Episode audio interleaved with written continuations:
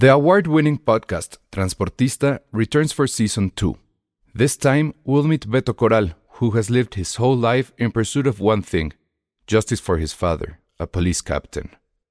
Captain Coral was mysteriously murdered shortly after leading the search block that captured and killed notorious drug lord Pablo Escobar. Listen to Transportista Who Killed Captain Coral?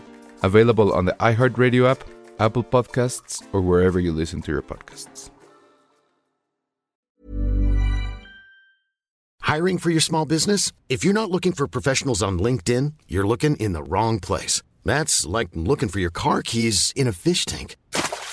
LinkedIn helps you hire professionals you can't find anywhere else, even those who aren't actively searching for a new job but might be open to the perfect role. In a given month, over 70% of LinkedIn users don't even visit other leading job sites. So start looking in the right place. With LinkedIn, you can hire professionals like a professional. Post your free job on linkedin.com slash people today.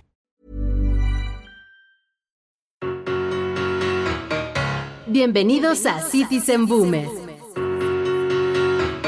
Cine y series que les gustaban a tus papás y a los papás de tus papás. Con Charlie del Río y El Salón Rojo. Bienvenidos a esto que es Citizen Boomer, el podcast de cine con más barbas canosas que pueden encontrar. Para los que nos ven en YouTube, estamos ya aquí Charlie del Río y un servidor. Y tenemos unas barbas muy canosas. Sí, que, que son producto de los años que nos la hemos pasado viendo series y películas. Exacto, de, de, las crisis. Porque somos el podcast de cine que sí vivió la intensidad del temblor del 85, por ejemplo. Sí, cómo no. ¿No? Entonces, por supuesto que sí. Hablando de desastres. Porque hoy vamos a hablar de cine de desastres y creo que agarramos un timing desgraciadamente muy bueno. Porque ayer Nueva York eh, pues inundó como nunca en la vida, como solo en el cine más bien. Sí. Eh, hoy en la mañana se estrenó el nuevo tráiler de Moonfall, que es la nueva cinta de desastres de Roland Emmerich, un grande de, del cine de desastres, el mismo de ID4, el mismo que destruyó Nueva York con Godzilla, un Godzilla que a nadie le gustó, el mismo del día después de mañana, y ahora va a tirar la luna encima de la Tierra para destruirla. Sí quiero ver eso, ¿eh? no es el primero al que se le ocurre, pero ok. No, no, está no. Bien. En, en, su momento yo creo que haremos un, un boomer Sí. de eso. En, en, la, en la famosa sección, eso ya había pasado antes. Exacto. ¿no? Sí, sí, de muchas formas ya había pasado antes. Pero bueno, entonces con todo ese mood que hay de desastre en el Oye, y en plena temporada de huracanes también. en temporada de huracanes, efectivamente. La gente de Veracruz, las inundaciones, está terrible. ¿no? Y Pues lloviendo allá el- afuera, Sí, tanto en el Golfo como en el Caribe, como en el Pacífico. En fin. Pero eh, yo sí quisiera que me platicaras. Esta vez te tocó elegir tema, te tocó elegir películas. Bueno, al final de cuentas eliges una o dos y ahí la vamos armando, ¿no? Pero dijiste, yo quiero cine de desastres setentero. Fuiste Sí, muy específico claro. además. Cine de desastres setentero. Primera cuestión, lo que pasa es que no sé cómo, la verdad, se me cruzó así de frente de nuevo Infierno en la Torre. ¿Ok? que sí es como que un clásico para mí porque creo que es de las pocas eh, películas que teníamos cuando mi tío compró una VHS en Tepito, me acuerdo. No, una beta. Ok. Y entonces me acuerdo perfecto cuando llegó de Tepito con la beta y traía tres películas. Una de ellas era Volver al Futuro. La otra, la verdad, no me acuerdo. y la tercera creo que era Infierno en la Torre. Obvio, esas tres películas completamente piratas porque estábamos en una época del país donde no había de otra. O sea, si no era pirata, pues solo que tu tío se las trajera de Caléxico, ¿no? O, o algo así, las, las originales, pero no sabíamos En plena época de Fayuca. Efectivamente, en plena época de Fayuca. O era pirata o era Fayuca. Fayuca, eh, para quienes no son boomers, era la, la- la importación ilegal de mercancía. Exactamente. O, o cuando te iba, eh, que alguien se iba al gringo y en las maletas traía de todo. Que no sé si eso era legal o no legal o cuánto te dejaban pasar, pero. Que no tengo ni la más remota idea, Pero pero, traían digamos que muy, muy cercano al contrabando, ¿no? Ajá, y, y me acuerdo que, o sea, sí tenía yo un pariente, pues pariente lejano, la verdad. ¿no? Me decían que era mi, tío de no sé qué, pero pues, no lo pelaba yo demasiado, pero siempre traía en la maleta un chorro de dulces. O sea, clásico que traían los nerds, los Butterfingers, Mickey Way. el Milky Way, o sea, cosas que ahorita encuentras en un Oxxo. Sí. Gracias al, gracias al Tratado de Libre Claro. Comercio sí. de Carlos Salinas de Gortari. Bueno, no, no digo. Gracias a eso tenemos Butterfingers, Nerds, y, te- y tuvimos mucho tiempo. Oye, y M&M's, y M&M's. exacto. ¿no? Y pa- hasta palomitas, yo creo. Bueno, las palomitas sí las hacíamos en olla. A ti todavía te tocó hacer tus palomitas. Sí, por ¿no? supuesto que sí, Claro. claro. No claro. había microondas. Súper Estamos caseras. Sí, extronaban ahí, había explosiones en la Había cocina. explosiones, sí, sí, sí. Bueno, ¿En y la olla express? ¿Se hacían en la olla express?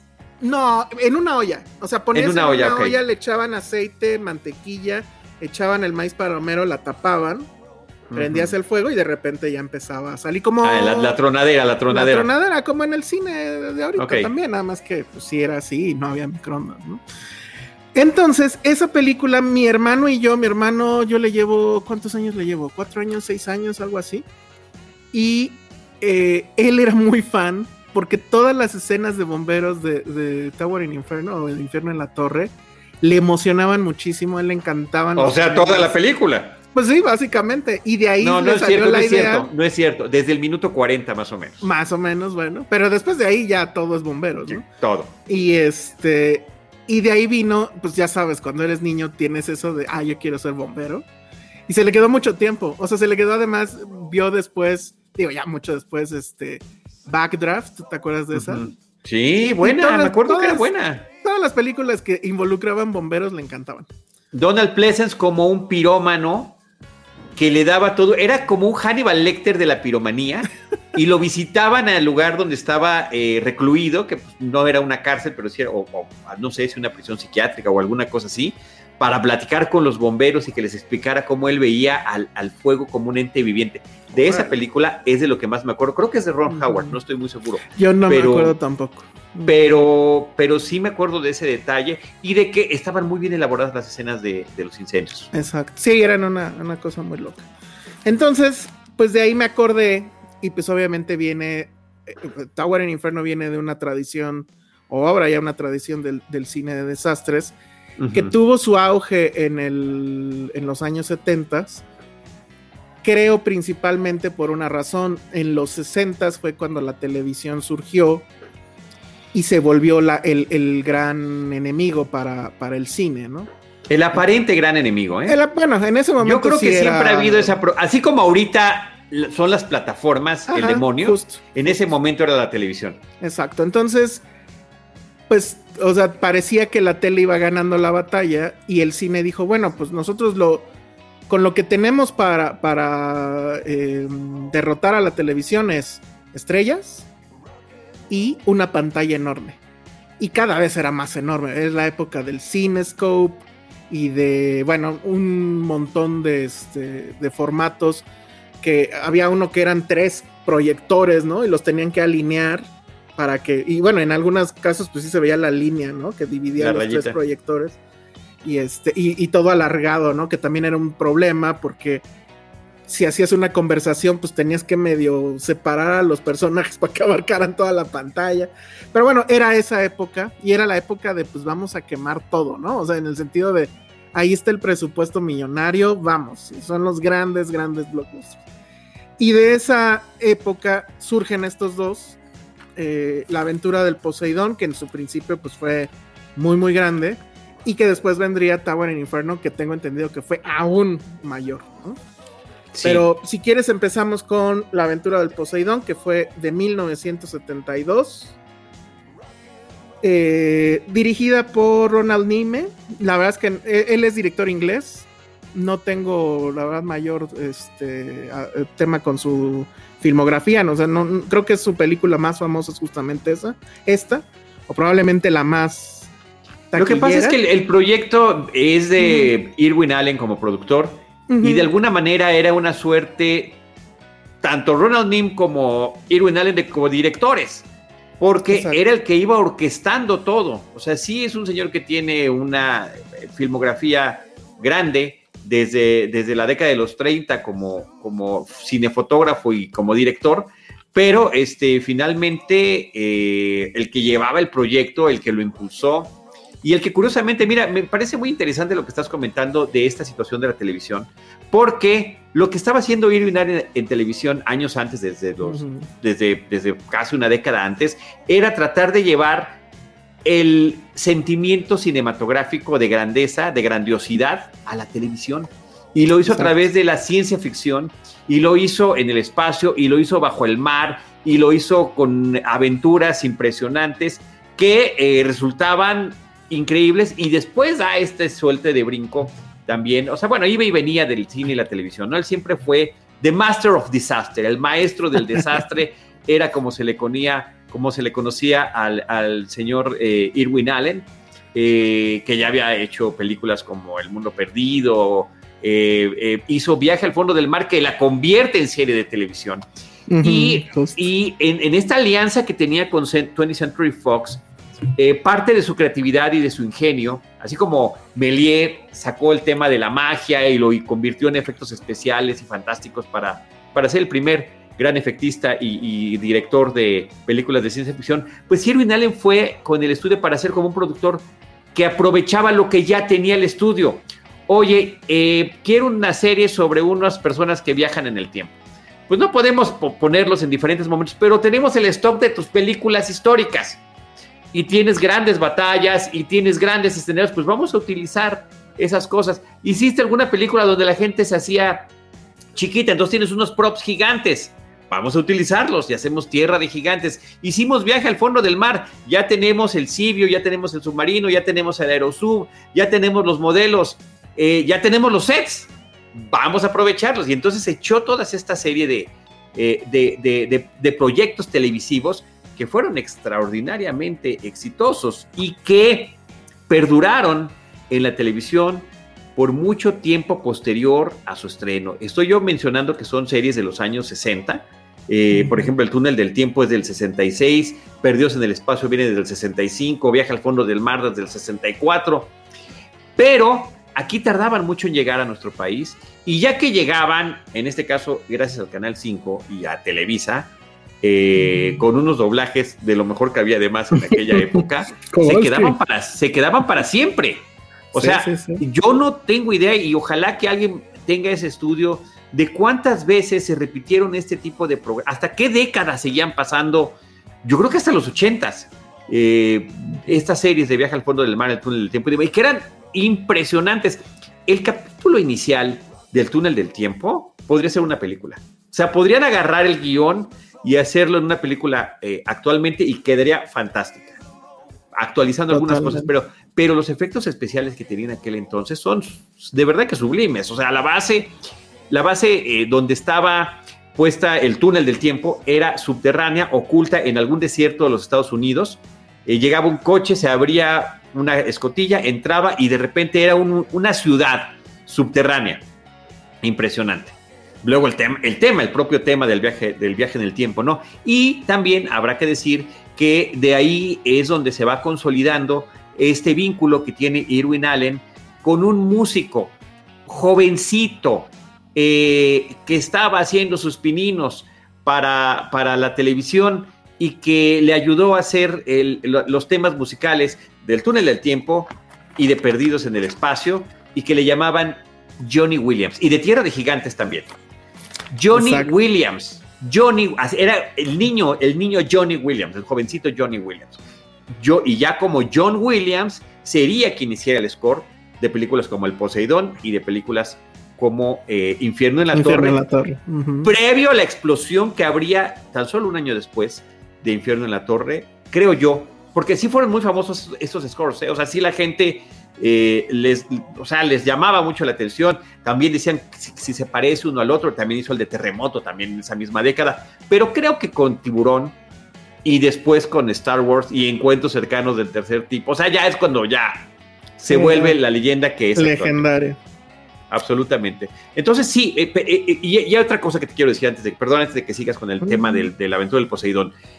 pues finalmente decide hacer esta película y es otra vez llevar esta grandiosidad al cine que de alguna manera el cine independiente u otro tipo de producciones que eh, este, se hicieron en los 70s, que además son impresionantes, una década que me encanta. El cine gringo comercial e independiente de los años 70 es genial, ¿no? O sea, digo, como Tarde de Perros o muchas otras películas, la de French Connection y demás que podemos mencionar. Pero lo que justamente estaba diciendo el, el propio tráiler y después un pequeño documental que trae la, el DVD lo trae, pero que se, se mostraba en cines para anunciar la película de la aventura del Poseidón, era el regreso de The Movie Movie.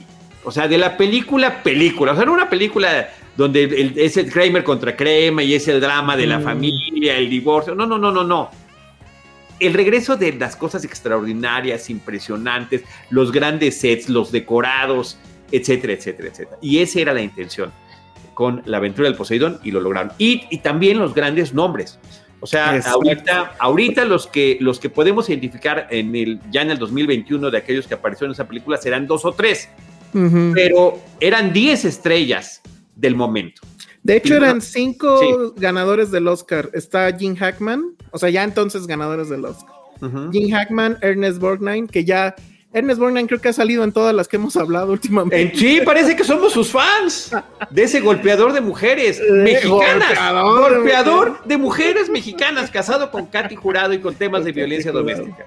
Bueno, Shelley Winters, eh, Jack Airborne y Red Bottoms, esos eran los cinco ganadores del Oscar que tenía la película y además los otros, o sea, había una lista todavía más larga de nominados al Oscar. Claro. una película con 125 extras, con no me acuerdo cuántos este, escenarios, y bueno, con un Jig Hackman que básicamente es él el que lleva completamente la película, ¿no? Un personaje extraordinario. ¿De qué va la, cinta? Me sacaba mucho de, onda, y me sacó ahorita mucho de onda cuando la, la volví a ver porque te da, como que da la impresión de que te está contando una historia que sí pasó, ¿no? Sí, con un primer texto.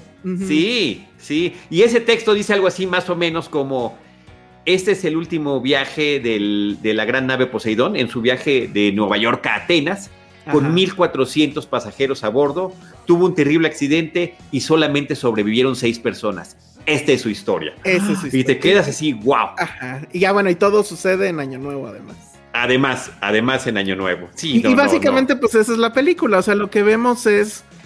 Eh, creo que uno de los primeros clichés, pero clichés necesarios al fin y al cabo del, cine de, desastres es la presentación de los personajes. Sí, claro. Que vamos uno por uno viendo quiénes son. Y que obviamente, pues ya sabemos que no van a llegar al final todos, ¿no? Pero pues justo la duda es quiénes son o quiénes serán esos afortunados.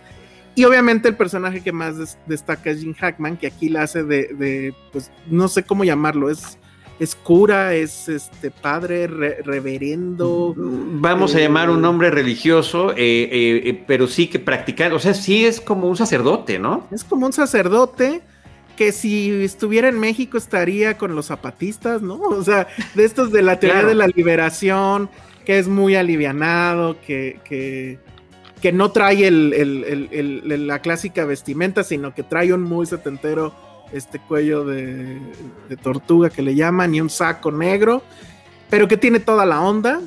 Y ya no me acuerdo ni siquiera por qué está tomando ese viaje. No sé si lo explican o no. No sé si lo explican, eh, eh, pero mira, has mencionado un par de cosas que sí, en las que sí quisiera detenerme. Porque efectivamente, eh, esta es una de las películas que marca cuál va a ser el estilo de, las cintas de desastre. Y es que tenemos primero que nada un reparto coral. Es decir, es un grupo de personajes muy grande. Habrá unos más o menos importantes o influyentes dentro de la historia, pero al final de cuentas son muchos. Es un grupo.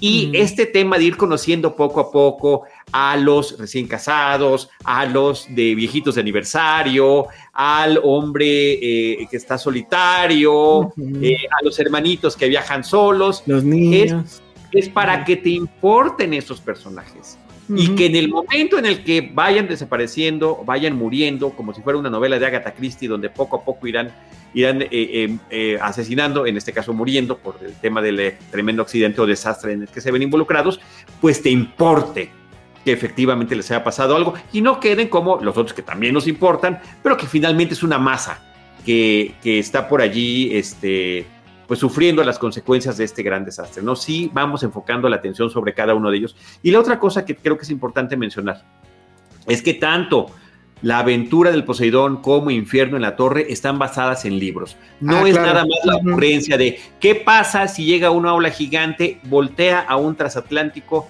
en, a mitad del océano y, y tenemos que ver cómo sobrevive la gente. Y ¡oh, échatelo! No. Hay novelas en ambos casos. Ahorita hablamos del caso del, del Infierno en la Torre, que me parece que es todavía más interesante en ese sentido una novela de Paul Gallico que había sido publicada unos cuantos años antes, en el 69.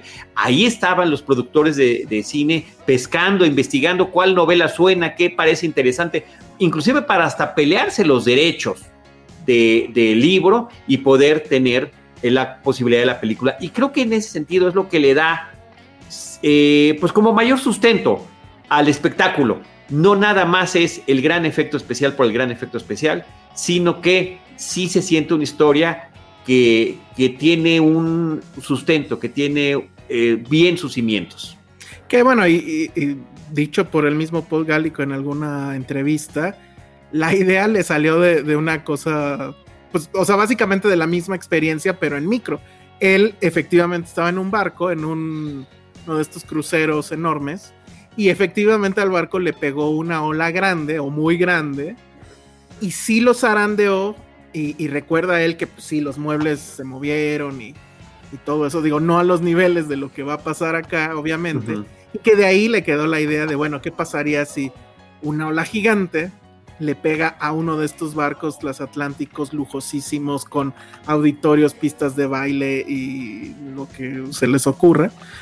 Y, y, pues e- eso es justo lo que pasa en, en- en la película y es justo lo que vamos a ver hasta los cuantos minutos, porque sucede muy rápido, ¿no? Creo Muy que- rápido. Fíjate que eh, creo yo que es una genialidad que el gran desastre ocurra al inicio de la película, que el gran efecto especial es como cuando hablaban de todo mundo de eh, Star Wars o de A New Hope y del Imperio contraataca, ¿no? Decían, bueno, en, en Star Wars la gran batalla es al final. Oh, no, la genialidad de George Lucas es poner la, más, la batalla más impresionante del Imperio contraataca cuando empieza la película, la batalla de Hoth, la batalla de la nieve. Eh, hay una película independiente que se llama Free Enterprise acerca de dos fanáticos de Star Trek, que es muy divertida y además lograron convencer a William Shatner para que participe en ella. Es una película increíblemente bien escrita. Y en uno, y que es sobre, sobre nerds, antes de The Big Bang Theory, mucho antes de ese tipo de cosas. Y em, justamente en una, en la parte final de la película están en una fiesta los personajes, puros amigos nerds, y algunos están tratando de convivir con las chicas y demás, y uno le está contando a la otra lo- lo- la genialidad de Irwin Allen en la aventura del Poseidón contra Titanic de James Cameron. Dice, eh, con la película de James Cameron tienes que esperarte más allá de la mitad de la película, casi al final, para ver el gran desastre del barco. No, no, no, eh, Irwin Allen lo hace cuando empieza la película. O sea, desde que ves el barco, que se ve que es, que es ¿no? Que se ve que es un barco de juguete, dices, ya, o sea, aquí le, le va a pasar, y es el anuncio, o sea, el póster es el, es el, es el, eh, es el transatlántico boca abajo, ¿no? De cabeza. Hell upside down, el infierno de cabezas, como decía el póster.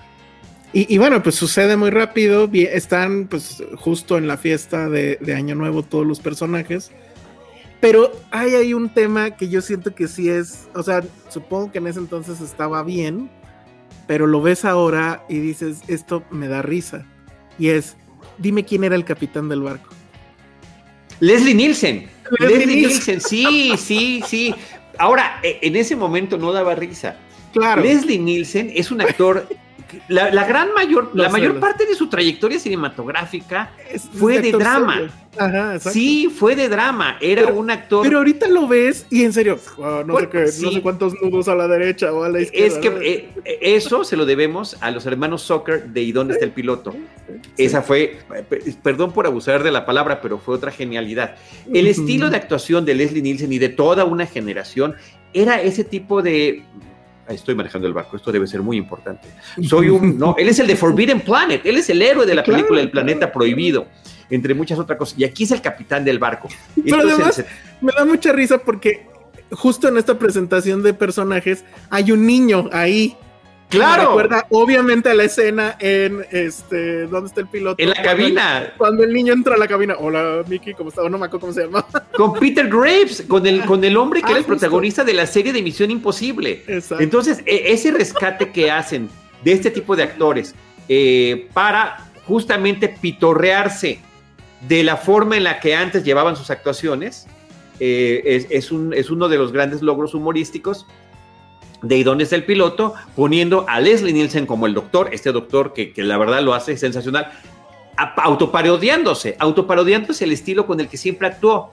Y eso le dio para vivir los mejores años de su vida de, de- de fama, cuando ya era una persona entrando a la tercera edad y que le funcionó increíblemente bien hasta el final de su vida, porque hizo Mr. Magoo, hizo la Sí, secuela claro. y está el piloto, hizo dónde está el policía, eh, fabuloso. Y aquí es el, es el capitán. Es Pero es un capitán, capitán. que su, prim- su primera este, eh, preocupación es estar en la fiesta, en la mesa de honor de la fiesta de Año Nuevo, hasta que de repente pues le llaman del, del que es la cabina, La cabina. ¿vale? sí. eh, para avisarle que pues hay algo en el radar muy extraño. Eh, Que, ahí me llama la me atención porque hace- Sí, a ver. lo que pasa es que, según yo, todo empieza, o sea, ya desde que empieza se ve en la cabina que hay una crisis. Porque Sí. están midiendo y no sé qué. Lo cual me hace pensar de, oye, pues date la vuelta, ¿no? O, o, Métele. o- o también avísale a los demás. Ajá. Ah, Porque bueno, nunca, porque nunca, también nunca está- sonó ninguna alarma. No, sí suena una alarma. Bueno, ya cuando. Mm, cuando ya es cuando ya la ola está encima, Sí, no, sí, no, sí, no. sí. Pero me acuerdo también que. Ah, no, pero eso, eso sí era en Tower en Inferno. Ya no me acuerdo si aquí también está el necio que quiere ir a full ahead. Creo que también Es que hay sí, alguien hay- ese, ese es otro, esa es otra característica de estas películas de desastre. Siempre hay alguien impertinente, es un pencil pusher, es alguien administrativo, eh, que dice, no, y este es el último, pusher. este es el último este, viaje de la... No, pues tenemos que los motores, no es que si, si forzamos los motores puede pasar algo, tal vez no deberíamos ir a tal velocidad, hay advertencias de no sé qué, no, no, no, vamos adelante. Y ese fulano que además también muere al principio de la película, pues este, ya no pudo ver las consecuencias de su, de, de su impertinencia, ¿no? También pasa en Infierno en la Torre, pero ahorita llegamos a, a- a esa parte. Y bueno, Y sí. Ajá, vas, vas, vas. Nada más eso, que no haya habido, me llama la atención que no haya habido alarma. Y la otra que me parece un buen recurso, el tema este de cómo en el radar aparece la ola gigante producto de un terremoto eh, submarino Mm, ujú. con este efecto tsunami. Pero bueno, sí hay alarma justo en el momento, ¿eh? O sea, en el momento ya que dicen esto ya valió y, y da la media vuelta y, y suena la alarma, sí hay una alarma. Y lo recuerdo bien porque justo ahorita antes de empezar vi nada más el inicio del remake, porque le hicieron remake. En el remake sí está muy bien la alarma. La en, el, alarma en el- en mucho. el- en- en el- en el remake la- sí les da un poquito de tiempo, sí les dicen agárrense muchachos, porque algo viene. Que ahí está peor de ridículo, porque con tantos instrumentos lo mismo, pues date la media vuelta, pero bueno. la- No, pero sí estaban tratando de darse la media vuelta. Yo también me eché hoy la mitad cuando pude, este, eh, a pedacitos en la mañana en el desayuno, hace ratito que llegué. Ya había celulares. ya habían celulares. Ahora, ¿Y qué año es imagínate, del 2006, imagínate qué tan boomers estamos, qué tan boomers estamos, que esa es la nueva. O sea, la que, la que se estrenó hace 15 años, que es el remake, para nosotros es la nueva del Poseidón. La nueva del Poseidon. Y bueno, lo que sucede es que todo se termina justamente de arriba para abajo. O sea, el set está construido como si fuera el, el ballroom o bueno, la pista de baile justo al revés. O sea, están caminando los que sobreviven, obviamente. eh, están caminando en el techo y hay gente que se queda colgado de. Hay ciertas mesas que sí estaban clavadas al piso, ahora techo. eh, no me acuerdo si el piano también o esa era de la nueva. El piano, sí, el piano. Pero bueno, entonces eh, Jim Hackman se erige como el gran líder que les va a decir cómo hacer para salir de ahí. Y su idea es, o sea, se divide todo en dos grupos. Los que dicen, no, tranquilos, ahorita va a venir la ayuda. Y, y Jim Hackman que dice, no, pues están bien pendejos, ¿no? O sea, tenemos que subir, o sea, el barco está al revés. Tenemos que subir, llegar al casco. Y se supone que el casco hay un área donde sí es más delgado el metal. Y probablemente por ahí podrían salir. Y pues síganme los buenos, ¿no? Y lo Ujú. sigue un puñado de coincidencia de actores y estrellas. Porque los que no son actores ni son estrellas no lo van a pelar. Claro. Y bueno, pues ahí empieza justo la aventura, que a la larga pues es casi casi un videojuego. porque salgamos de este lugar, luego vayamos del punto al punto B, ya se empieza a inundar, vamos al punto C, etcétera. Es un escape room, es un escape room. Exactamente. Y, pero es muy interesante que él, ese personaje, sea el que los lleva a todos, porque creo que no se echa sermones como tal. O sea, sí se echa sermones, pero no religiosos. Hay un speech muy padre que dice, es que tú cómo sabes que, que, allá es donde tenemos que ir. Pues es que forzosamente allá es donde hay vida, ¿no? O sea, es donde va a haber más oxígeno, donde no nos va a agarrar tan rápido el agua y siempre es bueno ir hacia donde está la vida, algo así se avienta. La verdad es que Jim Hackman está increíble, o sea, Jim Hackman es yo lo, sigo máximo. donde me diga. Jim Hackman es lo máximo. Y yo quiero pensar que en, que en estos cursos de liderazgo y de todo eso tendrían que poner esta esta película también. Qué buena Recuerdo que alguna vez yo tomé un curso de esos y, y la que ponían era la del río Kwai también con el asunto del liderazgo y demás, pero creo que esta también queda muy el bien. El puente sobre el río Kwai. La del puente sobre el río Kwai. Con Alec Guinness. Con Alec Guinness, justamente. Sí. Y este, pero este también queda en eso, porque todo el momento es ese liderazgo, ese liderazgo que a veces el mismo líder duda, ¿no? Uh -huh. Y se pregunta si ya la habrá regado y se trajo a toda esta gente y a lo mejor sí los está llevando a una muerte segura o no. Y hay este pelea con Ernest Borgnine de como de machos, ¿no? El Ernest Borgnine uh -huh. es un ex policía al parecer y su historia está bien padre porque además está casado con una chica muy guapa que te dan a entender que ella era ex prostituta. No, no te dan a entender, te lo dicen bueno, claramente. Dice, tal, tal Yo cual. creo, ubiquémonos en esta, y me parece que esto es muy importante también de la película, el perfil de los personajes que nos están presentando está completamente lejos de cualquier eh, situación conservadora que nos podamos imaginar sí, en el 72. Sí, sí, sí, es porque hay un, hay un sacerdote que también es como más convencional, con el que tiene sus agarres el personaje de Jim Hackman. Eh, está este ex policía casado con la ex prostituta eh, y con las preocupaciones que tienen ambos. Él de poder vivir plenamente su vida porque a ella la escogió y ella, incluso con el temor, es que yo no quiero salir, ¿qué tal si me encuentro un ex cliente? Y, y, qué van a decir? Y, y, va a ser una ofensa para ti. Eh, están los chavitos que les permiten a sus papás viajar solos, una jovencita uh -huh. eh, adolescente Bien y, su, y, su, hermano que es un niño. Eh, está el personaje homosexual, uh -huh. que este, pues es, es, abiertamente habla sobre su situación y pues cómo le ha sido muy difícil encontrar una pareja. Bueno, ¿qué, qué quién es? Es este señor que está el que, va, el que, corre, ¿no? En la, en la mañana en el, en, en, en, el deck. El que es el que corre, sí. Ajá, porque él, su historia, pues es que sí se va a llevar muy bien con la cantante, que queda también como que sola. La cantante de la noche del, del, Año Nuevo y él es el que la va a estar ayudando constantemente, este personaje que es así de, le tiene miedo a todo, acaba de perder a su hermano, justo en el accidente lo ve morir, básicamente, uh -huh. y ahí como que te dan a entender que pues sí va a encontrar pareja, ¿no? Y va a ser ella, entonces, sí, no, no, no sé si me quedó muy claro esa parte de la homosexualidad, pero no, hay una no, parte, sí. hay una parte muy al principio donde tienen que salir de justo de, de, de, la pista de baile, bueno, del salón. Del salón principal. Y, y, deciden que convenientemente también hay un árbol de Navidad enorme. Y con ese lo van a usar como escalerita para llegar a una parte arriba, ¿no? Uh -huh. Y entonces Jake Hackman dice, le dice a las mujeres que todas están bien guapas. Oigan, pues es que con esos vestidos largos no van a poder trepar, así que quítenselos, ¿no? Entonces, esta, eh, una de las, bueno, la, la, la chica esta que va con su hermanito, pues luego, luego el vestido resulta que trae unos shorts abajo, como, ¿no? Y la cantante, pues ya iba en shorts. Y luego la, la prostituta les dice, no traigo nada abajo. Entonces le ponen una camisa de la de Ernest. Y así se van. No le dicen nada a la señora. Hay una señora ahí medio gordita ya de años. Es Shelly sí Winters. Se, ah, Shelly Winters, de hecho. Y ese sí se puede trepar con el vestidote, ¿no? No hay ningún problema. Sí. Evidentemente eso era de, pues ahí les van este, tres pares de piernas increíbles para que nos mantengamos entretenidos durante toda la, la película. La actriz que interpreta a, a la prostituta, que bueno, o ex prostituta, decía que le hubiera encantado poderse haber quedado con las bragas que, tra que, traía y que de repente sí se ven. Dice, porque seguramente las pongo ahorita en eBay y me hubiera ganado una lana increíble. Y sí, seguramente hubiera sido un objeto de, de colección y, de fetiche de, muchas personas. Pero también está eso, ¿no? O sea, me da mucha risa como... Pues, no sé si es lo que ahora llaman sexualizar o qué, pero pasaba eso. Y ahí estaba. Y bueno, pues sigamos adelante, ¿no? O sea, no... nadie arqueaba la ceja, al, contrario, ¿no? Entonces decían. Pues, eh, eh, pero sí contrasta esa sexualización, si la quieres ver de esa manera, con la forma más liberal de ver al tipo de personajes que te está presentando. A mí eso me llamó mucho la atención y me pareció muy oportuno.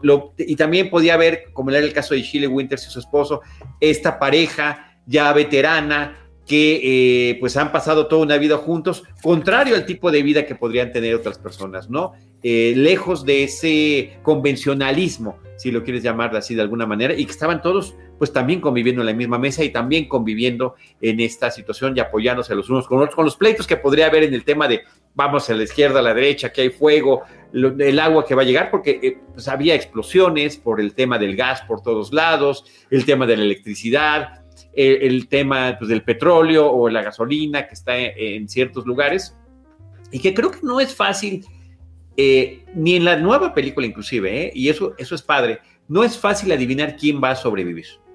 Sí, no, eh, o sea, uno supondría obviamente que la señora pues, va, va, a valer, porque a lo mejor es la más difícil que se mueva, y sin embargo la forma en que lo solucionan es muy bonita, y de hecho creo que es una de las escenas... Heroica, heroica. Heroica completamente. Y, y, es la gran diferencia que tiene con Tower in Inferno. Tower in Inferno siento que es más acción como tal, y esto es más, pues como suspenso, no thriller, pero sí es, eh, o sea, están atrapados, o sea, se metieron, salieron de una trampa y entran a otra, ¿no? ¿Y cómo le vamos a hacer para cruzar esto? Y Ernest gritándole al reverendo porque no, nos estás llevando a la muerte o algo así. Y, el otro, pues ya poniéndose más cabrón, ¿no? a ver a qué hora se arman los golpes aquí y esa desesperación y, la cantante casi casi chillando todo el tiempo. Y el niño súper prendido. Él es el único que sí como que se le está pasando bomba. Porque además había ido, le interesaban las estructuras y había estudiado el barco y, al, final de cuentas es el que termina orientándolos por dónde puede ser, cuál es la parte más delgada, porque justamente era información que tenía por ahí muy fresca. Eh, eh, otra cosa que eh, entre los que me llama la atención también que esté por ahí es Roddy McDowell. Roddy McDowell es un actor que desde niño inició su trayectoria y que justamente a finales de los 60, 70 estaba también en algunos de sus mejores momentos con grandes y enormes proyectos, entre ellos El Planeta de los Simios. Él sale en prácticamente todas las películas del planeta de los simios de, esa, desde del 68 hasta los 70, a excepción de la segunda, por alguna razón no pudo estar y otro actor toma el lugar de su personaje, pero él regresa para hacer a su personaje y después al hijo de su personaje y después a otra versión eh, eh, de un mismo chimpancé en la serie televisiva que también se llevó a cabo en aquellos momentos. Y en ese inter, entre una película de simios y otra, pues también tiene este papel como el camarero que está ayudando y también eh, guiando a los, a los personajes y pues que también será de los que no, no resultarán tan afortunados. Oye, yo te comentaba sobre este featurette, que, esta pequeña presentación que viene en el DVD que se exhibió en cines promocionando la película, que es una especie de making y que nos muestra al director Ronald Nim eh, montando las cámaras, explicándonos la gran escena que va a haber. Es, la escena que ponen ahí, es la de la, el momento en el que se empieza a inundar el salón de baile después, de, la, después de que el barco se voltea, ¿no? Entonces hay una explosión, se rompen las paredes, se empieza a entrar el agua y la gente corre cómo montan las cámaras, porque solamente tenían una toma, montan tres o cuatro cámaras en diferentes lugares para poder llevarlas a cabo. Y después el propio director habla cuadro diciendo, tengo a 10 estrellas muy famosas, muy conocidas, eh, y mi gran reto no nada más es manejar todo este tema de los efectos especiales, sino que me toleren en las situaciones extremas a las que los voy a estar sometiendo, porque están con agua, están con fuego, eh, tratamos de que sean ellos la mayor parte del tiempo. Y también llega un momento que Jim Hackman lo menciona, Shelley Duval, que es la señora gordita, que eh, justamente está a punto de hacer las escenas de, la natación y dice, a mí me enseñó a nadar Johnny Weissmuller. Johnny Weissmuller, que es el actor, uno de los tarzanes más famosos de la historia del cine. Entonces, eh, sí queda increíblemente eh, eh, presentado la forma en la que se va a llevar a cabo esta película y que después cuando la vemos, y yo no sé si notaste esto, Ale, hay unos trancazos que se dan que son netos, o sea, ah, no me di cuenta, ¿eh? Están, van a una, a una escotilla y de repente se dan el cabezazo y siguen filmando. como el eh, Stormtrooper famoso que se Como el Stormtrooper ese que se pega aquí en la.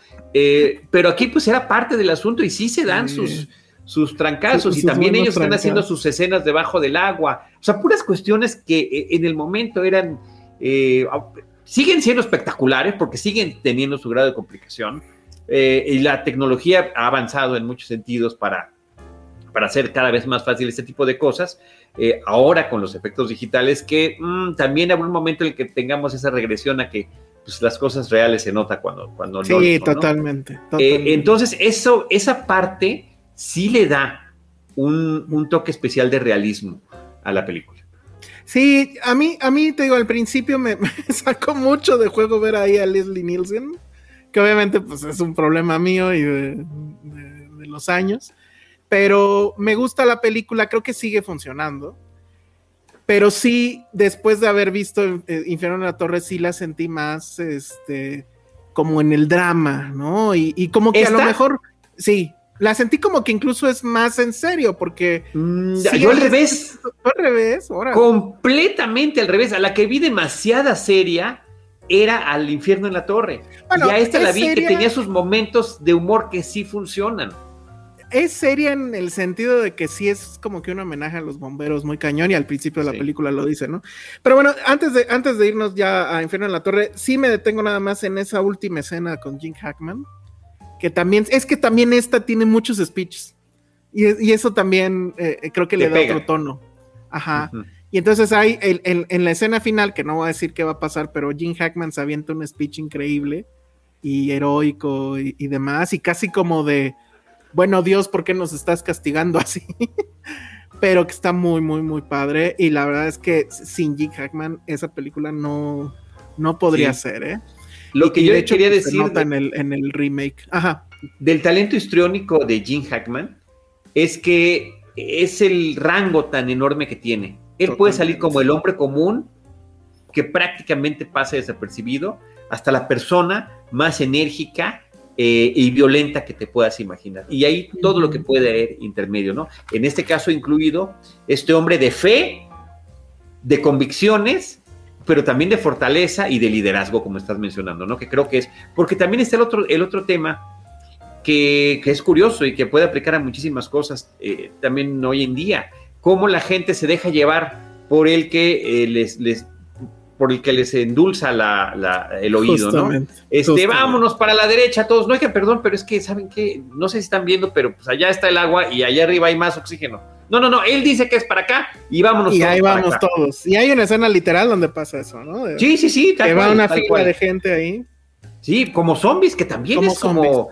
Me pareció un poco hasta perturbadora la escena, ¿no? Porque dices, ya ahora se va a hacer más grande el grupo, ya van a poder trabajar más en conjunto, ¿no? Esos iban para allá, iban ya en su, él dice y se acabó. Y sí es una escena muy perturbadora. Sí hay un par de escenas, de hecho, que, que sí como que hacen eco a, lo que después sería el cine de zombies, porque hay esta escena donde él entra a lo que supongo es como una cocina o era una cocina, y se ven todos los cuerpos ahí, pues calcinados, entre calcinados y no, todos obviamente muertos. Y hay una escena donde sí voltean a ver a uno y está así la mitad de la cara quemada eso es así, eso es, wow, o sea, sí hay, esa sí es una escena muy de peso, eso sí no lo tiene Infierno en la Torre, para que veas, esos momentos donde sí dices, híjole, o sea... O que de repente entre el agua y viene con todo y cuerpos también. viene con todo y cuerpos, exactamente. Eh, son, son, son escenas que están muy... Oye, contrario a lo que tú estás diciendo, a mí el, el remake, la nueva del Poseidón, la de hace 15 años, sí me gusta. Y déjame decirte otra cosa. Lo que pasa es que la tengo que volver a ver. Justo me acordaba mucho de la escena inicial y de ese plano secuencia loquísimo que empieza en el fondo del agua. Sube la cámara, rodea al, barco. De repente acompaña a uno de los personajes que es un call a este personaje que corre muy chistoso en, el deck, ¿no? Y, que luego regresa con él. Josh Lucas, exacto, que siempre la hace de malo y sí tiene cara de este güey, me va a ver la cara. Ya no me acuerdo aquí qué pasa, la verdad pero no sé, de repente ves la original y ves esta y dices, ay, hay ah, no, sí, hay mucho hay, hay muchos corazón, hay mucho corazón en la original, pero también la otra, aunque te arma distinto el grupo de personajes, em, te recrea algunas de las escenas y les da como mejor sustento. Y mm. también está el tema. Pero no, pero no hay un cura, ¿o sí? No, no hay un cura. No, no, no, porque aquí el líder es justamente el personaje de Josh Lucas. Sí, es lo que Se convierte en el Yo líder. sé que la vi y, en una de esas hasta la vi en función de prensa o no sé. Te voy a contar, te voy a contar algo. Este, tenemos un problema desde hace de todo un año ya con Cinemanet, de todo este 2021, que no hemos podido actualizar los podcasts, el RCS. Y no se ha solucionado. Para solucionarlo, ya abrimos uno nuevo. Le pusimos, para estar a la moda, le pusimos Cinemanet Plus. Ah, Entonces, eh, Cinemanet Plus en Spotify, Apple Podcast, Google Podcast, lo que quieren, ya estamos, ya tenemos ya actualizado todo lo que nos falta desde el aniversario de Cinemanet donde tú participaste, de que fue a finales del año pasado, hasta ahorita, hasta el episodio de ayer, están ya actualizados. Pero estoy aprovechando para actualizar también los primeros episodios de Cinemanet, que son desde finales del 2005 eh, y, en adelante, ¿no? O sea, desde el episodio piloto, el 0, el 1, el 2, así vamos avanzando. Y acabo de escuchar el de la aventura del Poseidón y unos jovencitos, Roberto Ortiz y Carlos del Río, platicando de la aventura del, nuevo Poseidón, emocionadísimos de lo que acababan de ver. ¿En Entonces serio? la tengo que volver a ver. Y, este, y, y, lo que he visto hasta el momento, la verdad que sí me ha gustado mucho. Sí, te ha gustado. La, sí la voy a volver a ver. Porque en serio ya ni me acuerdo. O sea, me acordaba mucho del plano secuencia de inicio. Y, Yo me acordaba de una escena muy particular porque sale este Richard Dreyfuss en la película. Es un hombre homosexual despechado que acaba de tronar con su pareja y él está a punto de suicidarse y se está, se está subiendo. Es de lo, único que me acordaba. Sí, se está subiendo para, para está subiendo al, barandal para suicidarse y de repente ve que viene la ola. Él es el primero que ve que viene. Entonces, no solo no me voy a suicidar, sino que me voy a tratar de salvar.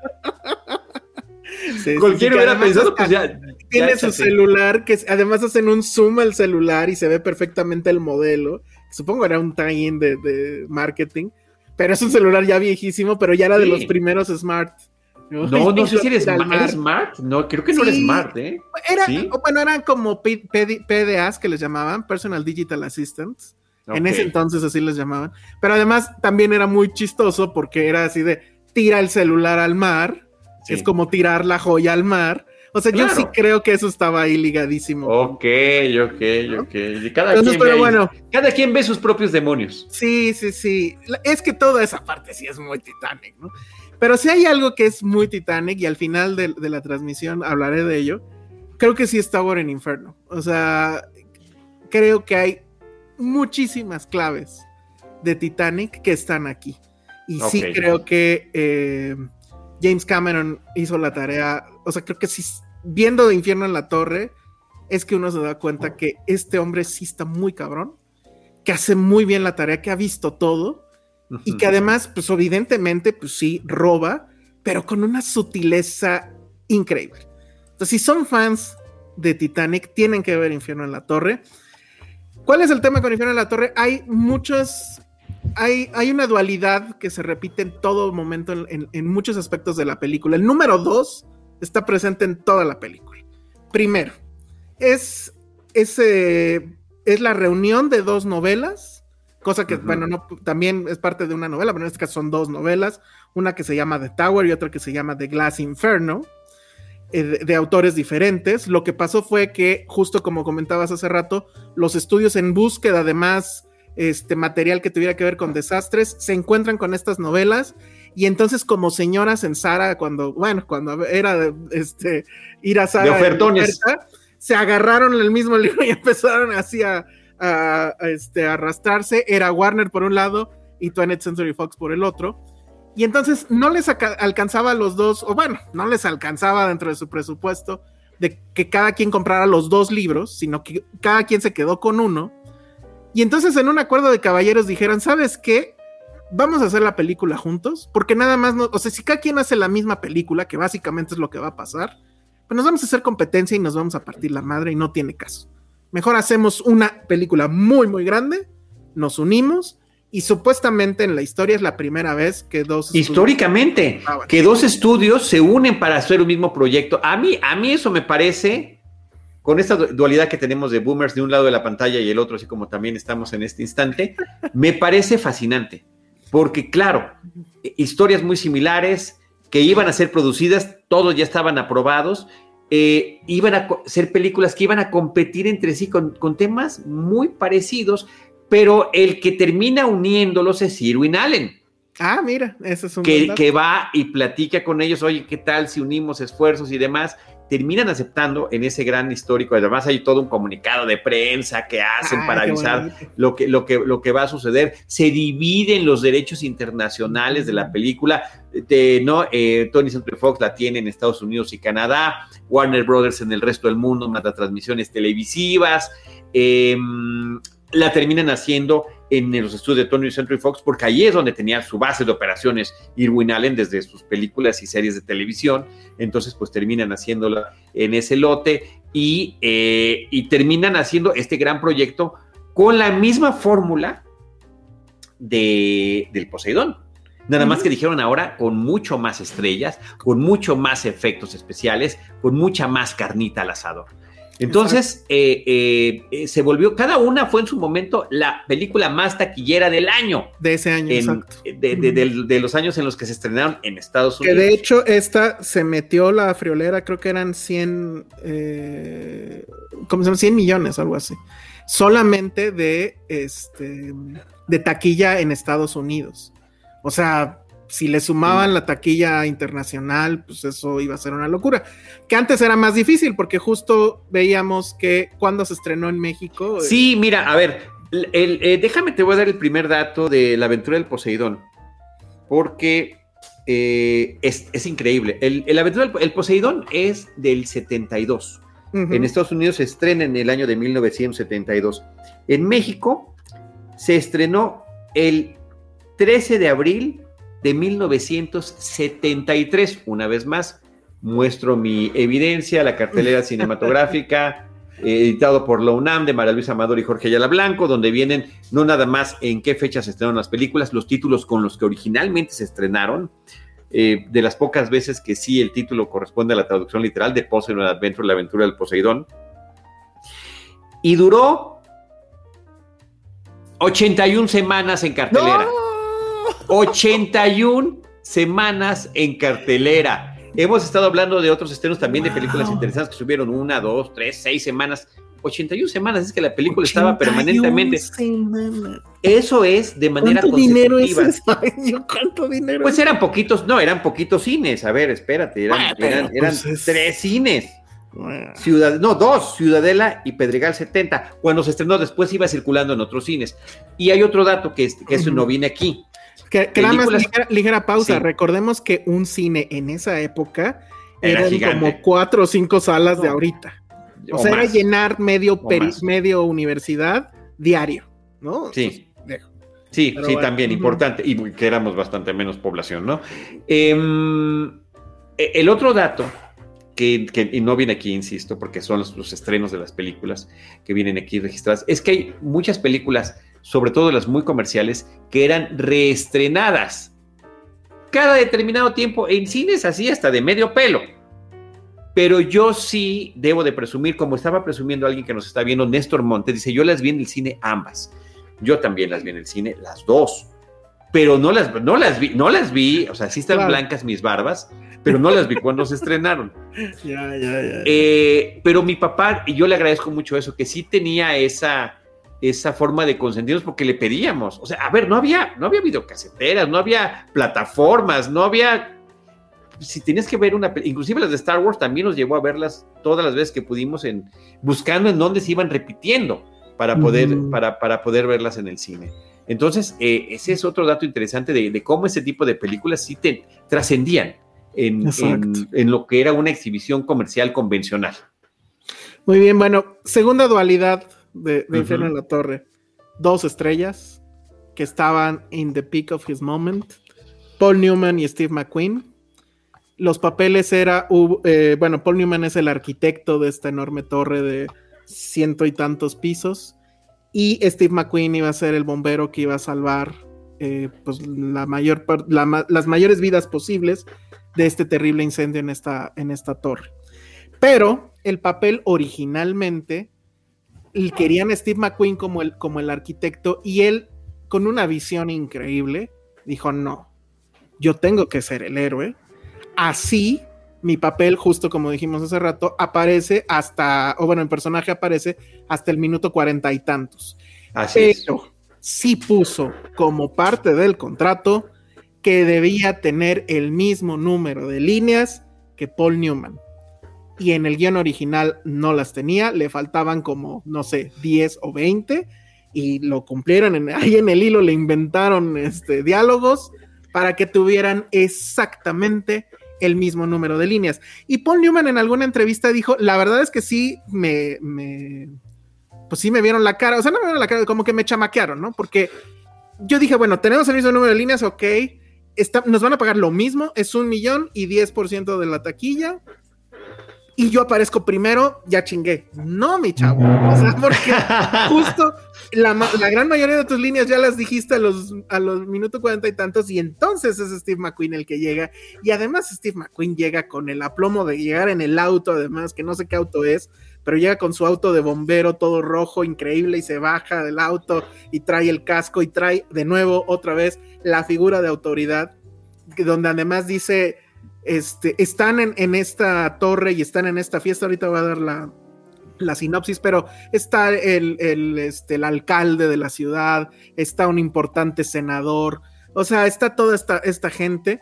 Y, y él dice, Ay, yo tengo el, cuando hay fuego, yo soy el de mayor rango, o sea, nadie me puede dar a mí este ni el dueño del edificio, no ni hay el nadie. Dueño del ni, edificio, no, ni el alcalde, lana, que, ni el alcalde de la ciudad de San Francisco. Ni el alcalde, nadie. Yo soy aquí el que manda. Y obviamente eso, pues, se extendía más allá de la, de, de la ficción y era Steve McQueen mandaba, ¿no? Y entonces, bueno, esa fue la, la, la, dualidad. Obviamente estuvo este tema que siempre que hay dos estrellas pasa de quién va a estar más arribita o no, o estaban al mismo nivel en el póster. No, es, a ver, bueno, si en el póster estaban al mismo. Sí, no, pero cuando en el- salen en, ni- la, en la película, no, uno está un poquito más abajo del otro. uno está abajo y otro arriba, pero uno está primero y el otro después. Entonces Exacto. dependía de si tú lo veías de izquierda a derecha está primero uno, o si lo ves de arriba para abajo estaba el otro.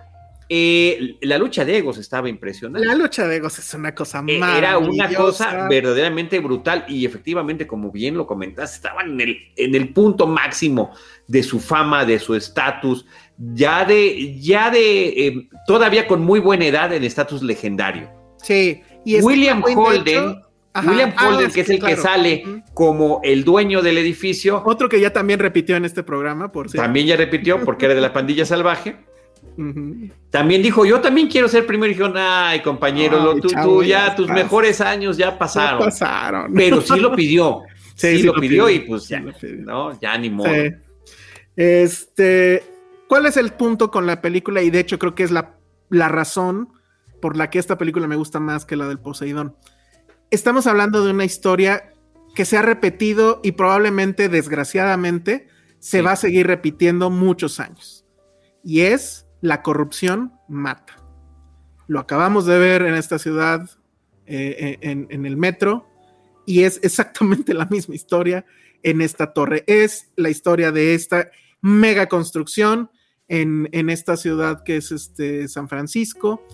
Eh, es una torre enorme donde lo primerísimo que se ve, pues es que hay fallas estructurales en el cableado de, la torre y Paul Newman, que es el arquitecto, pues llega a ver qué está pasando y pues básicamente en, en- en resumen es alguien ya puso, eh, bueno, alguien puso cables de menor categoría de las que él había pedido y como él bien dice, solamente puede pasar, eso solamente puede indica una cosa, corrupción.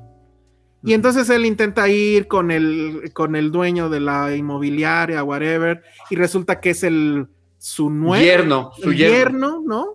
Y pues este cuate pues es el que dijo, ay, pues este, lo siento, hay un diálogo después donde le dice algo así como, pues tú cómo crees que te estás haciendo millonario, pues porque estoy metiendo estos materiales este, más baratos. Y pues en esas están, ya es el día de la inauguración, va a venir el, este, el alcalde, va a venir la prensa, va a venir el senador, donde también se ve que hay ahí como que ciertas tranzas. Está O.J. Simpson como el policía.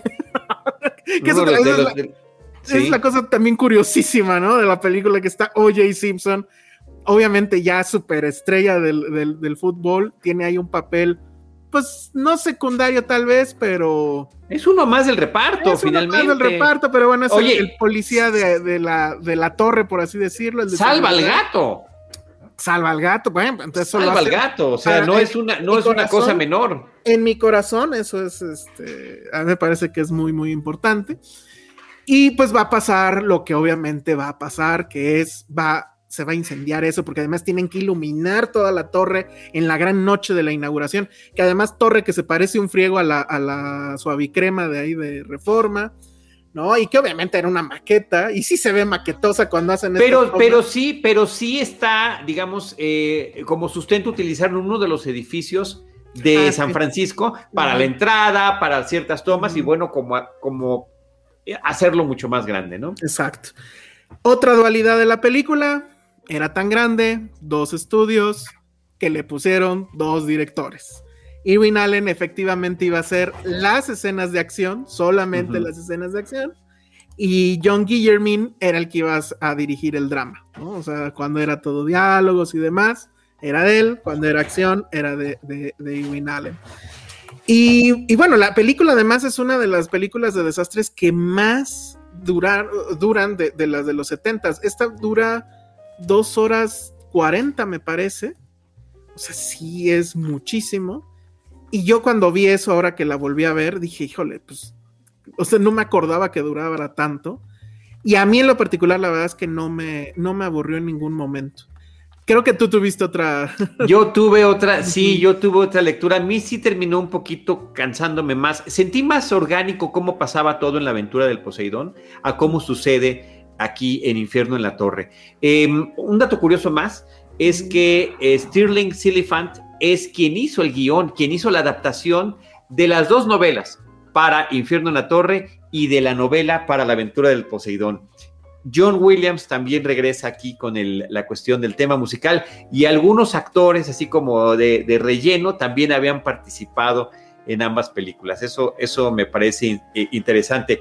Y eh, eh, si quieres sumar algún dato adicional del tema de las dualidades, pues yo también mencionaría que Robert Wagner y Robert Bond, los dos Roberts, participaban en la película, dos grandes galanes en su momento de la época, los dos con participaciones tanto en cine como en televisión, y, los dos tuvieron grandes series que los hicieron muy famosos, ¿no? En el caso de, Robert eh, Wagner, era, era la de, ¿cómo se llamaba esta, pareja de esposos? Este, Heart to Heart, mm. de la película, de la serie Heart to Heart.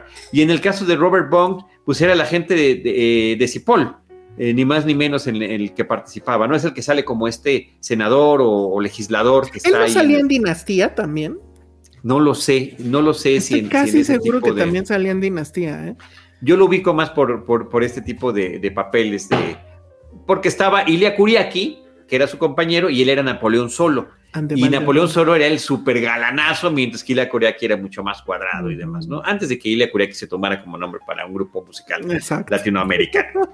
De ahí viene, ¿no? De la gente de Simón, The Man from Uncle. Entonces, bueno, pues es otra pequeña dualidad que podemos comentar ahí con estos datos curiosos. Pero sí me parece que, digo, la película se toma mucho más en serio a sí misma, creo que más de lo necesario.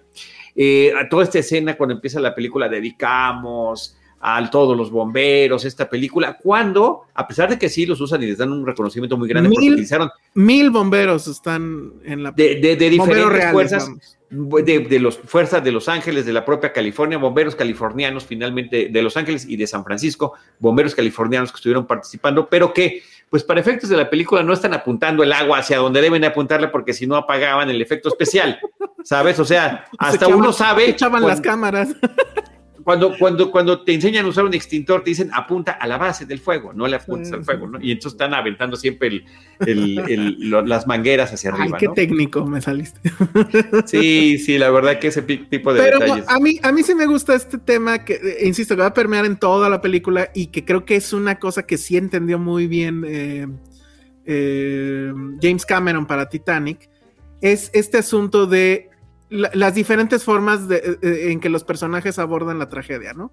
Están lo, eh, está este cuate que es el que hizo la tranza y que se va a convertir cuando, cuando ya empieza el rescate y todo, es el que se quiere subir primero al, bote salvavidas, que en este caso, eh, de las muchas formas en que tratan de rescatar gente, es con un edificio de al lado, montan a un carrito así con unos cables, una sillita literal y van sacándolos de uno en uno, ¿no? Entonces, siempre está el cuate que se Que es espectacular, ¿eh? Esa parte de, mi infancia sí la recuerdo como la parte que decía yo, wow, o sea, ¿cómo me hicieron para, para atreverse a, pasar de un edificio a otro en un cablecito? Exacto, luego el, clásico de al parecer nos vamos a salvar de cierta forma y no va a pasar porque va a suceder otra tragedia, que en este caso es el helicóptero en, el, el techo, ¿no? Este, por los vientos tan fuertes que podría haber a, tales alturas, también está como bien justificado de alguna sí, forma. Sí, todo eso está muy bien justificado. Está la parte espectacular que es el rescate del... Del helicóptero.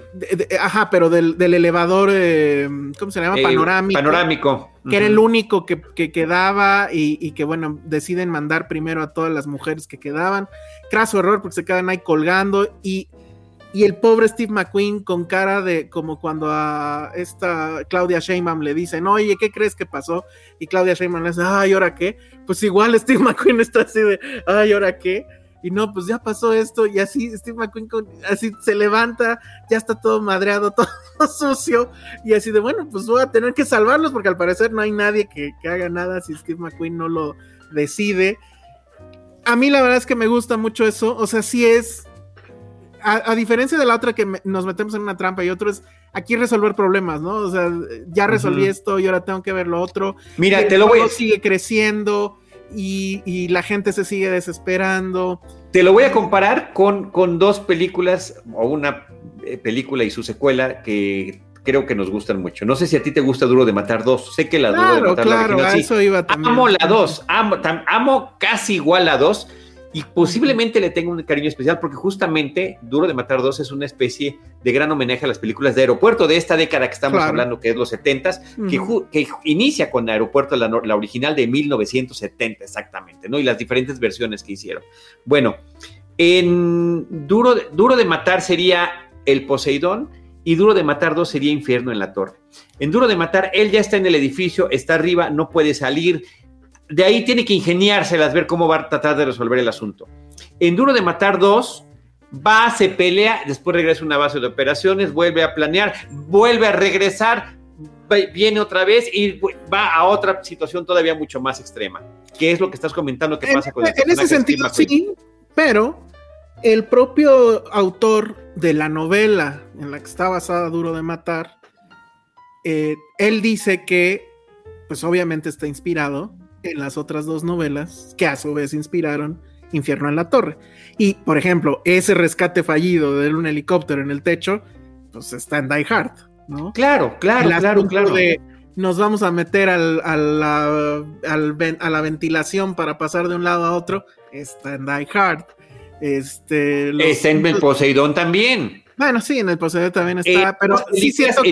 En, las tres películas, perdón, déjame, estoy sumando lo que tú dices. En las tres películas está también la gran fiesta, la navideña, la de fin de año, la de inauguración, que, están en esta celebración. Inclusive en Duro de Matar, en algún momento, el salón a mí, porque también hay un momento que también se termina cayendo el árbol así, es el Poseidón. O sea, no, bueno, y de hecho se supone que, en esta, que en, en, Infierno de la Torre, nada más que yo no lo noté, hay un momento que la banda está tocando la rola de este el Poseidón, pero en, en este en instrumental. Ajá. instrumental. O sea, sí es así como de. Y bueno, y estando este hombre Irving Allen, pues es como el reconocimiento de todos estamos en la misma onda.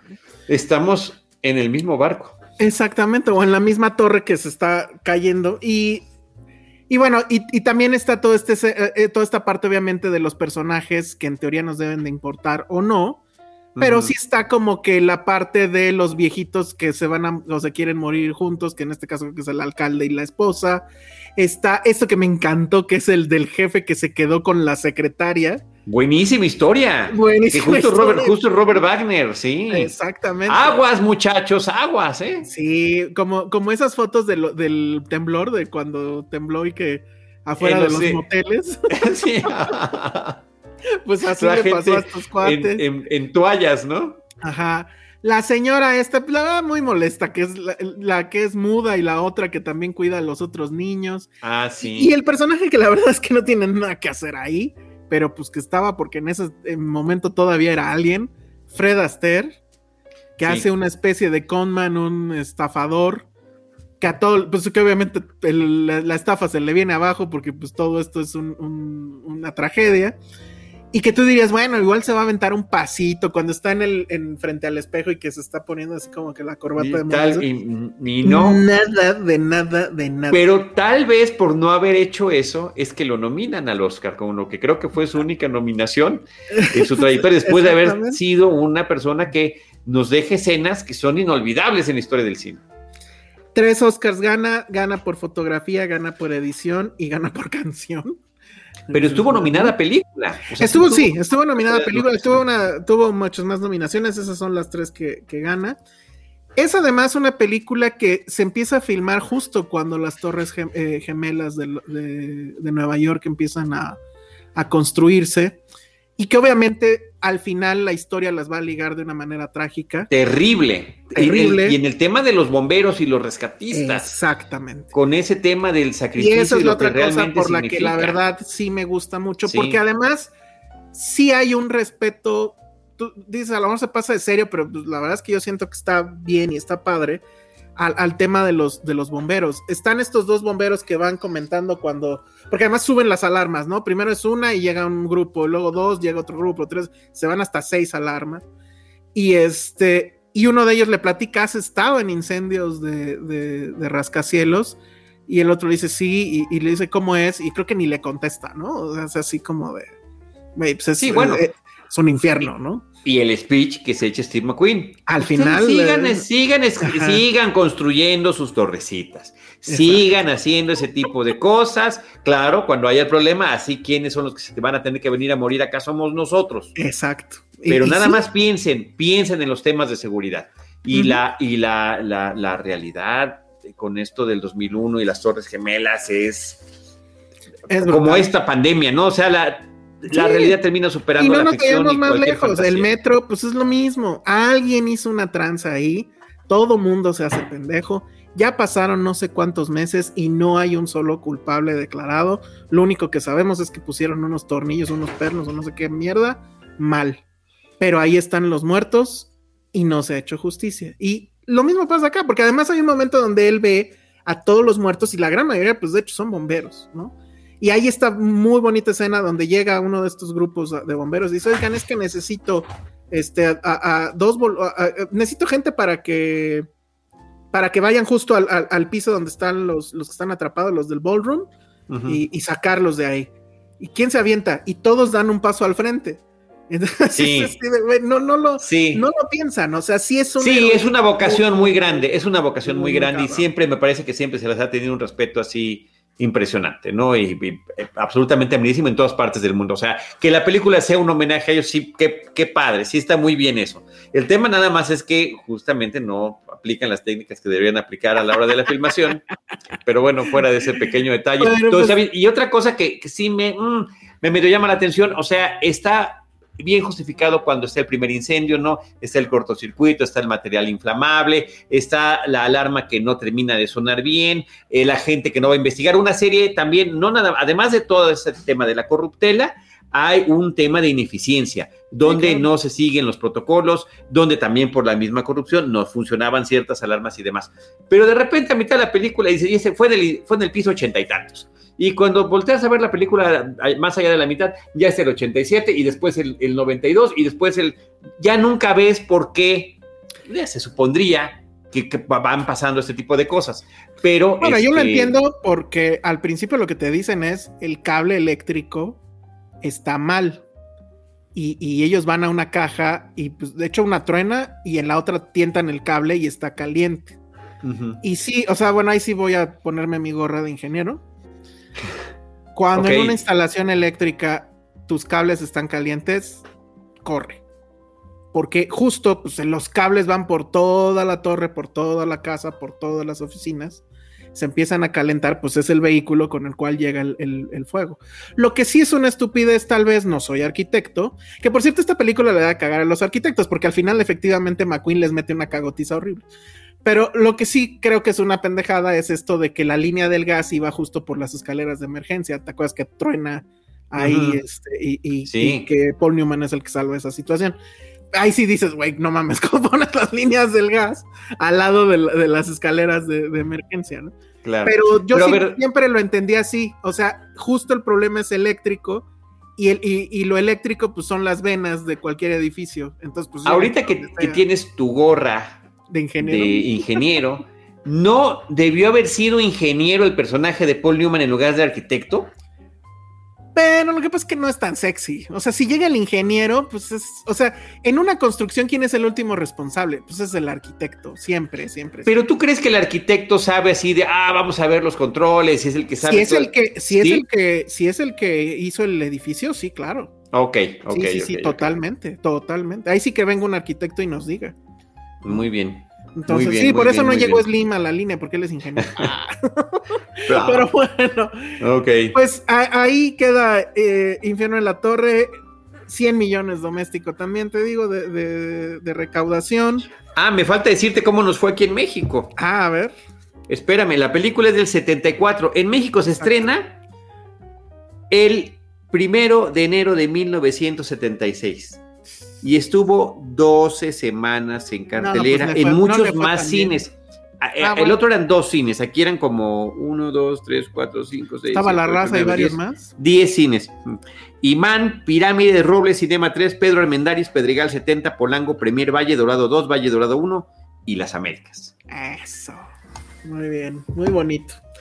Pues ahí está, estas dos películas. ¿Dónde las pueden ver? Infierno en la Torre, como habíamos dicho, los derechos de los dividieron entre Fox y, Warner. Warner, pero la, exhibición en tele quedó para Warner. Y, entonces, en HBO Max. Como 40 años después, no, no, más de 40 años, pues están en HBO Max con una muy buena calidad. Sí, muy bien, ¿eh? Sin extras.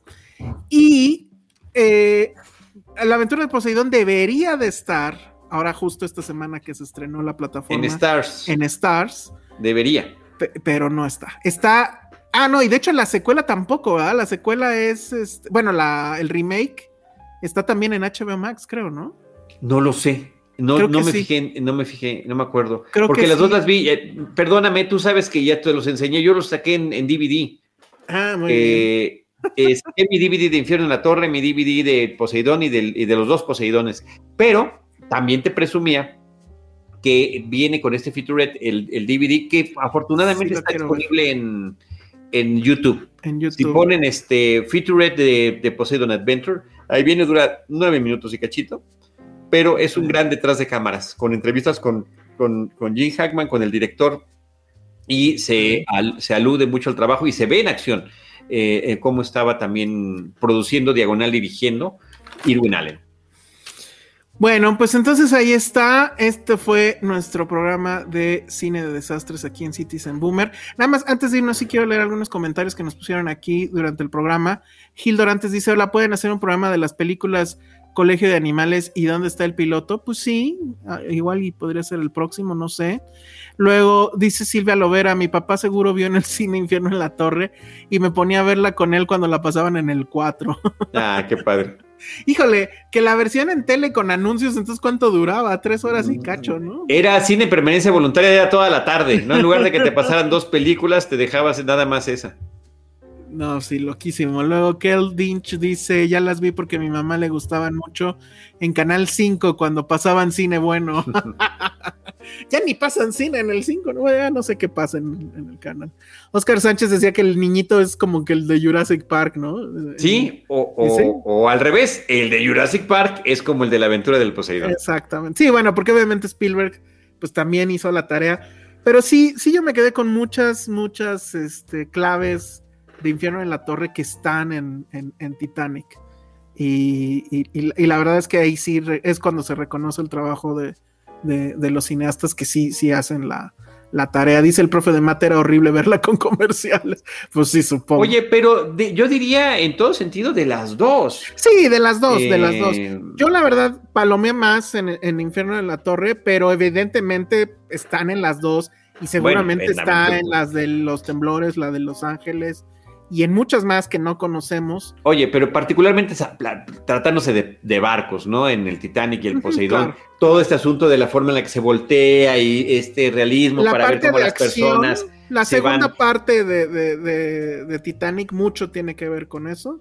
Y bueno, y la parte acá de, cuando esto, de que el güey que ya se quiere meter en la fila, ¿no? Que También, como eh, era Richard Chamberlain, era, era Richard Chamberlain justamente ese actor muy jovencito y que después tendría mucha más fama en miniseries y, televisión allá en Estados Unidos.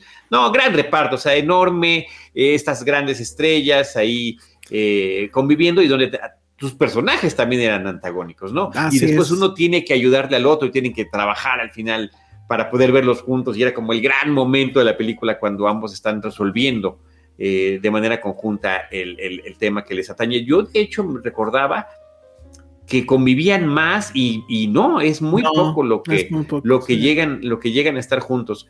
Em, y sí, como, decías, este papel de Steve McQueen heroico, pero también el otro como que está más intercalado. Al final de cuentas pareciera, aunque están las líneas iguales, que está más tiempo en pantalla Paul Newman. Sí, pero está más tiempo en momentos donde no hay tanta acción. Sí, sí, sí. Bueno, mejor eso es también tiene su momento de acción antes de que empiece. Tiene su momento de acción, que es aburridón, la verdad. Ah, no, no, yo me refiero al evento de acción de ahí, al igual que el personaje de Robert Wagner, ¿no? Con, con en, eh, utilizando las oficinas, pues no ah, nada más como oficina. Porque además qué bonitas estas oficinas que tenían su puerta oculta y había una recámara, ¿no? hasta recámara, ¿no? Recámara. La, gran moda que tenía. Era para el casting, el, casting coach. Oye, sí pasan la prueba del paso del tiempo estas películas. Sí, sí, sí, sí, totalmente, totalmente. Creo que el problema con, para esta generación, sobre todo de Tower Inferno, es que dura demasiado. Pero este, los temas, pues ya lo dije, están no más allá de este año. ¿no? Y, siguen sucediendo. Y sí, desgraciadamente siempre va a estar ligada al, al 911. Yo recuerdo mucho esa, porque bueno, somos boomers, entonces estuvimos, estábamos presentes cuando el 911. Y, y yo recuerdo mucho que en la tarde los noticieros aplicaron la, la fácil de poner películas de desastres que recordaran a lo que pasaba en Nueva York. Y bueno, era ID4, era iban al infierno en la torre y qué otras no me acuerdo pero había como cuatro pues no sé pero ah, pues bueno claro la segunda de la Die Hard la primera este, y la, bueno, y la segunda también, en cierta King Kong de los 70 porque pues acuérdate que el, desenlace es en las Torres Gemelas. Claro, y ya pues ya van a ser 20 años de, ese terrible, terrible día, ¿no? Entonces, bueno, comparable que la nefasta película de La Roca, no, obviamente no, nada que ver, dice eh, el profesor de Mate Pregunta. Y bueno, pues ya vámonos porque esto ya duró más de lo que en teoría. Oye, nada más rapidísimo, rapidísimo.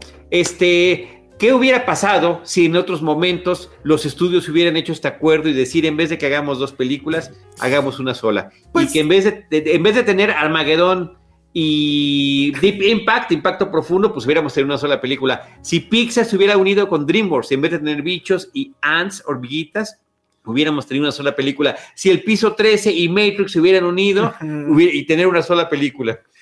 Pues no sé, o sea, en el caso de Matrix, eso sí, déjenmela en paz.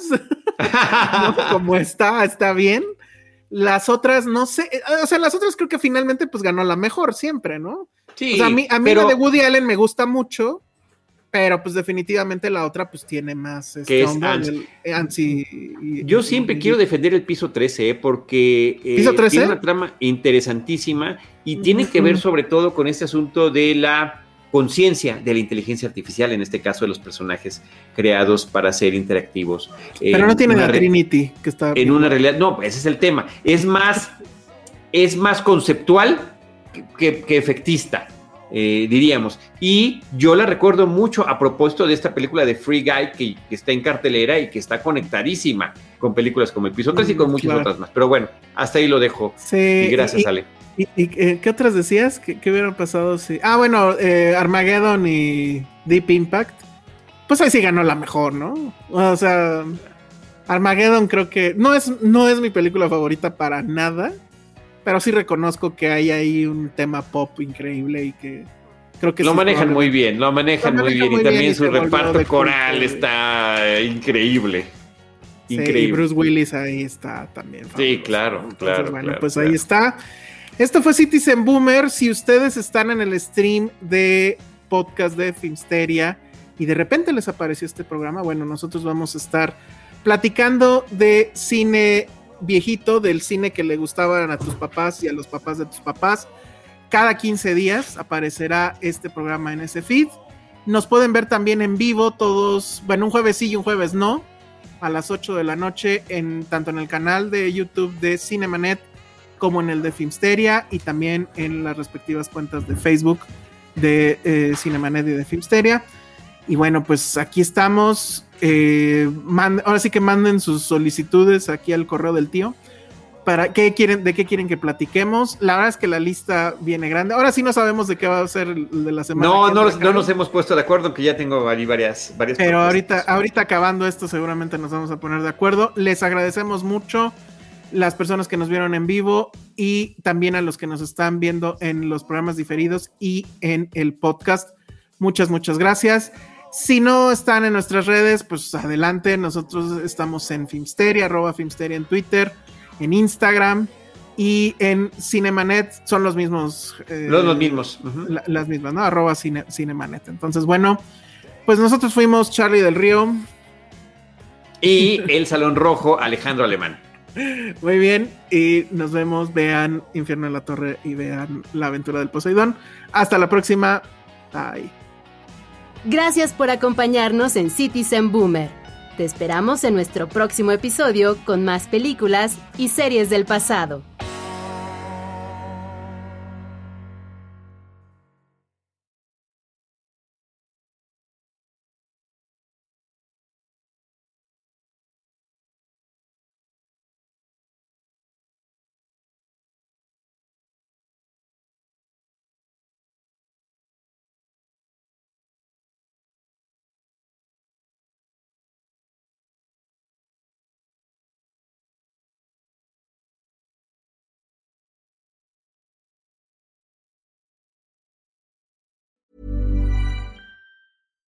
If you're looking for plump lips that last, you need to know about Juvederm lip fillers. With Juvederm Volbella XC and Juvederm Ultra XC, your lip look, whether it's subtle or bold, can last up to one full year with optimal treatment and no additional maintenance. Find a licensed specialist and see if it's right for you at juvederm.com today. That's J U V E D E R M.com. Add fullness to lips in adults over 21 with Juvederm Volbella XC or Juvederm Ultra XC. Do not use if you have severe allergies or a history of severe allergic reactions, or if you're allergic to lidocaine or the proteins used in Juvederm. Tell your doctor if you have a history of scarring or taking medicines that decrease the body's immune response or that can prolong bleeding. Common side effects include injection site redness, swelling, pain, tenderness, firmness, lumps, bumps, bruising, discoloration, or itching. As with all fillers, there's a rare risk of unintentional injection into a blood vessel, which can cause vision abnormalities, blindness, stroke, temporary scabs, or scarring. For full important safety information, visit juvederm.com.